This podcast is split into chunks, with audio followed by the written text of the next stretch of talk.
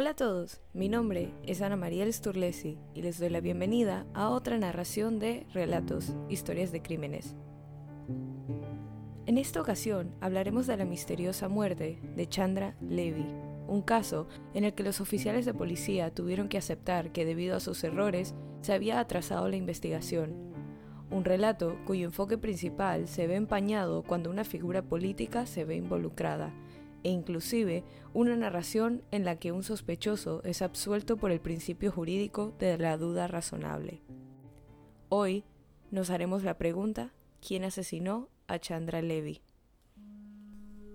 Chandra Levy nació en Cleveland, Ohio, el 14 de abril de 1977, hija de Robert y Susan Levy.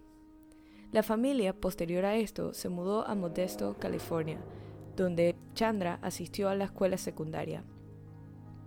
Sus padres eran miembros de la congregación Beth Shalom, una sinagoga judía conservadora. Asistió a la Universidad Estatal de San Francisco, donde obtuvo un título en periodismo. Después de realizar una pasantía para la Oficina de Educación Secundaria de California y trabajar en la oficina del alcalde de Los Ángeles, Richard Riordan, comenzó a asistir a la Universidad del Sur de California para obtener una maestría en Administración Pública. Como parte de su último semestre de estudio, Levy se mudó a Washington, D.C. para convertirse en pasante remunerada en la Oficina Federal de Prisiones. En octubre de 2000 comenzó su pasantía en la sede de la oficina, donde fue asignada a la División de Asuntos Públicos. Su supervisor, el vocero de la oficina, Dan Dune, quedó impresionado con el trabajo de Levy, especialmente con su manejo de las investigaciones de los medios sobre la próxima ejecución de Timothy McVeigh, condenado por bombardear el edificio federal de la ciudad de Oklahoma. La pasantía de Levy finalizó abruptamente en abril de 2001, porque se determinó que su elegibilidad académica había expirado en diciembre de 2000. Habiendo completado sus requisitos de maestría, tenía programado regresar a California en mayo de 2001 para graduarse. Levy fue vista por última vez el 1 de mayo de 2001 el Departamento de Policía Metropolitana del Distrito de Columbia fue alertado por primera vez el 6 de mayo cuando los padres de Levy llamaron desde Modesto para informar que no habían tenido noticias de su hija en cinco días. La policía llamó a los hospitales y visitó el departamento de Levy en DuPont Circle ese día, sin encontrar indicios de una tragedia. El 7 de mayo, el padre de Levy le dijo a la policía que su hija había tenido una aventura amorosa con un congresista de los Estados Unidos, y al día siguiente dijo que creía que era el representante de los Estados Unidos, Gary Condit. La tía de Levy también llamó a la policía y les dijo que Chandra le había confiado la naturaleza de su relación con Condit. La policía obtuvo una orden el 10 de mayo para realizar un registro formal del departamento de Levy, los investigadores encontraron sus tarjetas de crédito, identificación y teléfono móvil en su bolso, junto con maletas parcialmente empacadas. El contestador automático estaba lleno con mensajes dejados por sus familiares y dos de Condit. Un sargento de policía trató de examinar la computadora portátil de Levy y sin darse cuenta corrompió los datos de búsqueda en Internet, ya que no era un técnico capacitado. Los expertos en informática tardaron un mes en reconstruir los datos para determinar que la computadora portátil se usó en la mañana del 1 de mayo para buscar sitios web relacionados con Amtrak, un servicio de ferrocarril que conecta diferentes estados en Estados Unidos y nueve ciudades canadienses. Baskin Robbins, la famosa cadena de helados norteamericana. Condit, el representante demócrata de algunas áreas del centro del Valle de California y con quien presuntamente ella tenía una relación, Southwest Airlines, una aerolínea norteamericana, y un informe meteorológico de The Washington Post. Una búsqueda particular a las 11 y 33 de la mañana fue para obtener información sobre Rock Creek Park, un parque y reserva natural ubicado en Washington, D.C. en la guía de entretenimiento de The Washington Post. Luego, a las 11 y 34, hizo clic en un enlace para que apareciera un mapa del parque. Más tarde, los detectives teorizaron que podría haber conocido a alguien en la mansión Pierce Klingle, un edificio histórico dentro del parque en donde se encuentran las oficinas administrativas del mismo. El 25 de julio de 2001, tres sargentos de policía de DC y 28 cadetes de policía registraron a lo largo de Glover Road, en el parque, una carretera de 11 kilómetros que pasa por encima de la autopista British Columbia 1. Pero no pudieron encontrar evidencia relacionada con Levy. Más tarde, en un segundo intento, tampoco pudieron encontrar información. Los padres y amigos de Levy, mientras tanto, realizaron numerosas vigilias y conferencias de prensa en un intento de traer a Chandra a casa. La controversia en torno a la desaparición de Levy llamó la atención de los medios de comunicación estadounidenses. Condit, un hombre casado que representaba el distrito congresional en el que residía la familia de Levy, al principio negó haber tenido una aventura con ella. Aunque la policía declaró que Condit no era sospechoso, la familia de Levy dijo que sentían que Condit estaba siendo evasivo y posiblemente ocultaba información sobre el asunto. Fuentes policiales no identificadas alegaron que Condit había admitido un romance con Levy durante una entrevista con agentes de la ley el 7 de julio de 2001. Condit la describió a la policía como una vegetariana que evitaba beber y fumar. Pensó que Levy iba a regresar a Washington, D.C. después de su graduación y se sorprendió al descubrir que el contrato de arrendamiento de su apartamento había terminado. Los investigadores registraron el departamento de Condit el 10 de julio. Anne-Marie Smith era una azafata que fue interrogada cuando afirmó que Condit le dijo que no necesitaba hablar con la Oficina Federal de Investigaciones sobre su vida personal y que en este caso tampoco lo haría los funcionarios federales comenzaron a investigar a Condit por posible obstrucción de la justicia, ya que Smith también estuvo involucrada en una aventura amorosa con él, pero ella no conocía a Levy. Molesto por las filtraciones a los medios, Condit se negó a someterse a una prueba de polígrafo por parte de la policía de DC.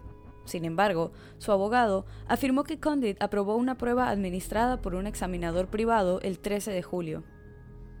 El representante también evitó responder preguntas directas durante una entrevista televisada el 23 de agosto con la presentadora de noticias Connie Chung en el programa ABC News Primetime Thursday.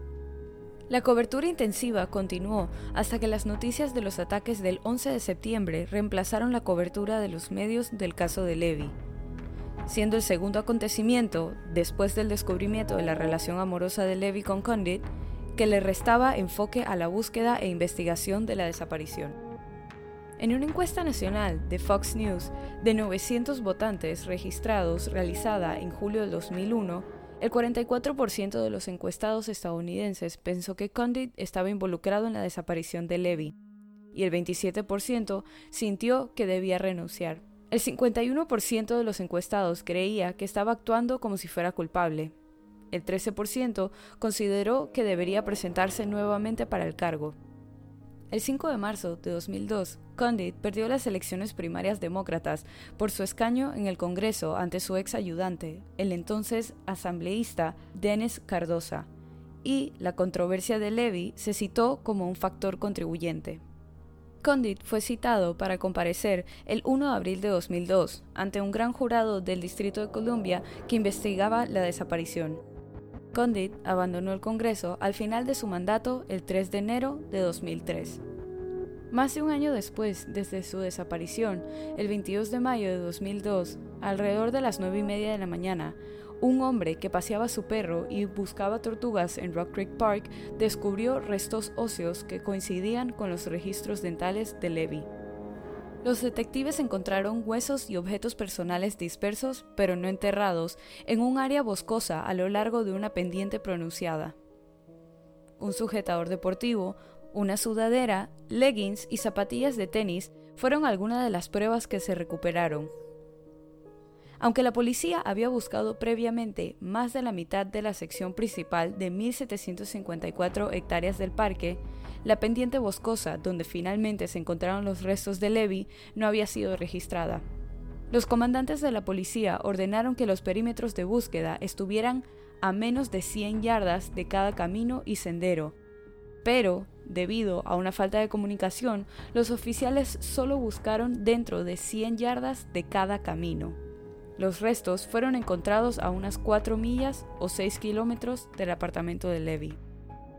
Después de que se realizó una autopsia preliminar, la policía del Distrito de Columbia anunció que había pruebas suficientes para iniciar una investigación de homicidio. El 28 de mayo de 2002, el médico forense de DC, Jonathan L. Arden, declaró oficialmente la muerte de Levy como un homicidio, pero dijo, hay menos que con lo que trabajar aquí de lo que me gustaría. Es posible que nunca sepamos específicamente cómo murió. Arden encontró daño en el hueso ioides, lo que sugiere que posiblemente fue estrangulada, pero él no lo consideró una evidencia concluyente de tal causa de muerte. El 6 de junio, después de que la policía completó su búsqueda, los investigadores privados contratados por los Levis encontraron su espinilla con un cable retorcido a unos 25 metros de los otros restos. Este hallazgo se sumó a otro de los errores cometidos por las autoridades durante la investigación. El jefe de la policía de ese entonces dijo sobre este hecho que era sencillamente inaceptable el pobre desempeño de su equipo al no encontrarlos. En septiembre de 2001, la policía de DC y los fiscales federales fueron contactados por el abogado de un informante, recluido en una cárcel de DC, que afirmó tener conocimientos del asesino de Levy.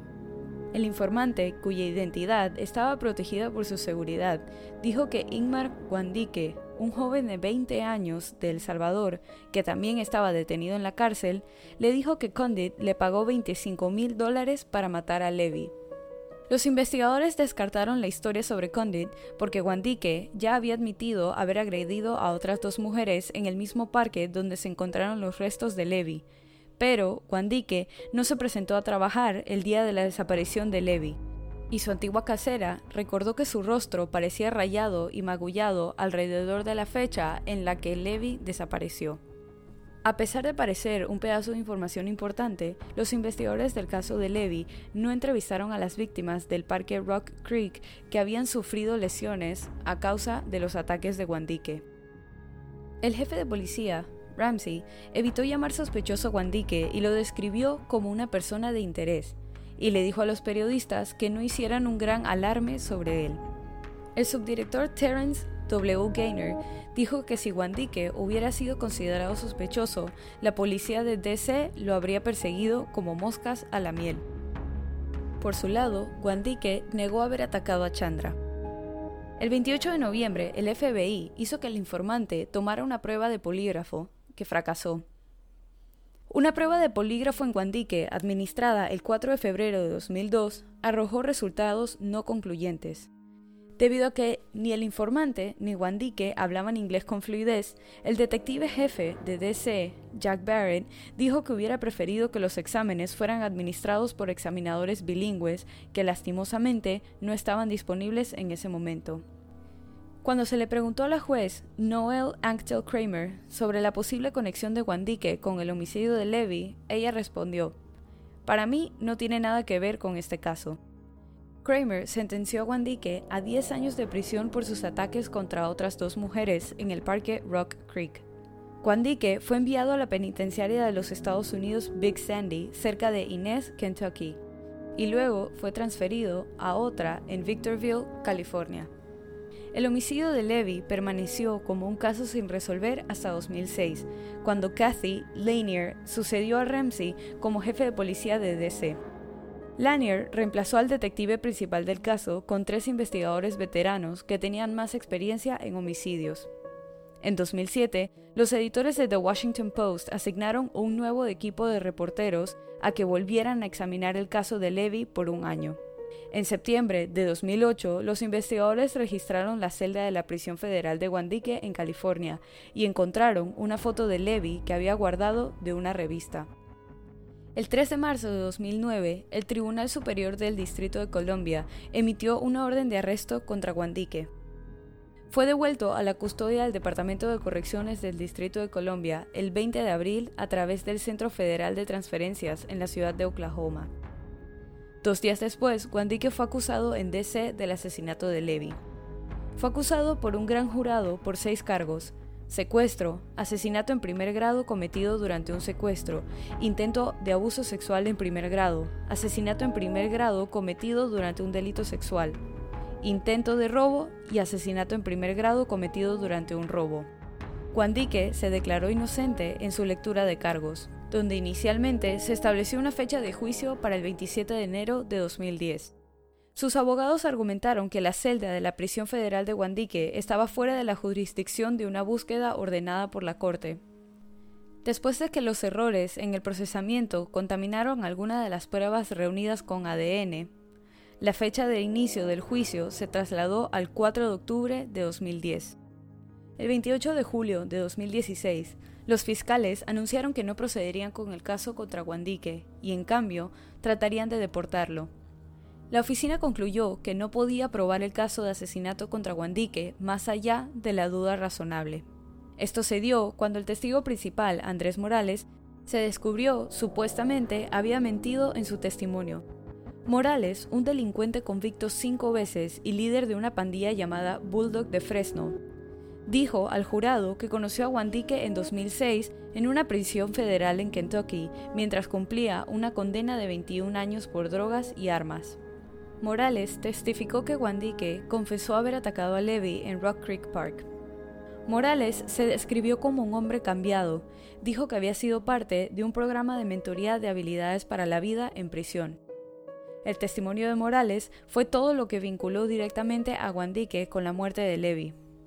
El jurado deliberó durante tres días y medio antes de sentenciar a 60 años de prisión a Guandique. Según The Washington Post, los fiscales perdieron la confianza en el caso después de enterarse de que Morales fue grabado en secreto admitiendo de haber mentido en el estrado durante el juicio de 2010. Bob Sproller, la mujer que hizo la grabación, se la entregó a la policía. La oficina del fiscal de los Estados Unidos solo declaró, según la nueva información que había salido a la luz durante la semana anterior, que ya no había suficientes pruebas para continuar con un juicio nuevo. En el episodio 3 de An American Murder Mystery sobre el caso, se menciona que en marzo de 2017, Guandique no logró permanecer en los Estados Unidos y fue deportado a su país natal, El Salvador, el 5 de mayo de 2017. La policía cometió numerosos errores durante su investigación. Algunos de estos retrasaron la investigación por semanas, incluso meses, de acuerdo con funcionarios de la policía que están familiarizados con la investigación, y debido a estos errores, parece que nunca sabremos con exactitud qué le pasó a Chandra Levy. El 28 de mayo de 2002, la familia de Chandra Levy organizó un servicio conmemorativo en el modesto Center Plaza que atrajo a más de 1.200 personas, algunas de lugares tan lejanos como Los Ángeles. Los oradores en la ceremonia de 90 minutos incluyeron al hermano, abuela, tía abuela y amigos de Chandra. En un elogio dado en hebreo e inglés por el rabino Paul Gordon, Chandra fue descrita como una buena persona que se les fue arrebatada demasiado pronto. Aproximadamente un año después, el 27 de mayo de 2003, los restos de Levy fueron enterrados en el cementerio Lakewood Memorial Park en Houston, California, cerca de su ciudad natal de Modesto. Con la asistencia de unos 40 amigos y familiares de Chandra, la ceremonia privada concluyó con la liberación de 12 palomas blancas. Y así culmina el séptimo episodio de Relatos, Historias de Crímenes. Recuerden pasar por la cuenta de Instagram y dejar su opinión de este caso. La cuenta es Relatos en Podcast y la pueden encontrar en la descripción de este episodio. Relatos está disponible en Buzzsprout, Apple Podcasts, Spotify, Castro, Overcast, Castbox, Pocketcast y YouTube. Si te gustó este relato, suscríbete o síguenos en la plataforma de tu preferencia que utilices para escuchar los episodios y no dudes en dejarnos una calificación y comentarios. Mi nombre es Ana María Sturlesi y muchas gracias por acompañarnos en esta narración nuevamente y bienvenido si es tu primera. Nos vemos la otra semana con otro caso en Relatos, Historias de Crímenes. Bye.